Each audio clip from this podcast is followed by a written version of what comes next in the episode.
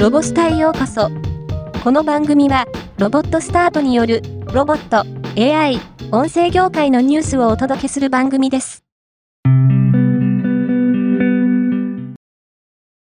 ジントリクは、動物の気持ちを診断し、吹き出し付き画像で表現するスマートフォンアプリ、ペットの気持ち AI の製品版を、1月9日にリリースしました。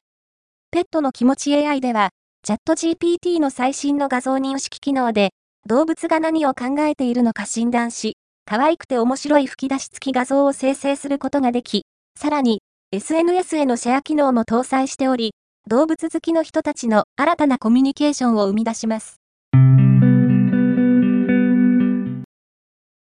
ロボンは、日本初となる税務 AI 相談チャットサービス、税務相談ロボットの提供を1月9日より開始しました。今後、ロボンは各種相談ロボットシリーズを展開する予定としており、今回提供を開始した税務相談ロボットは、そのシリーズの第1弾となります。今回のニュースは以上です。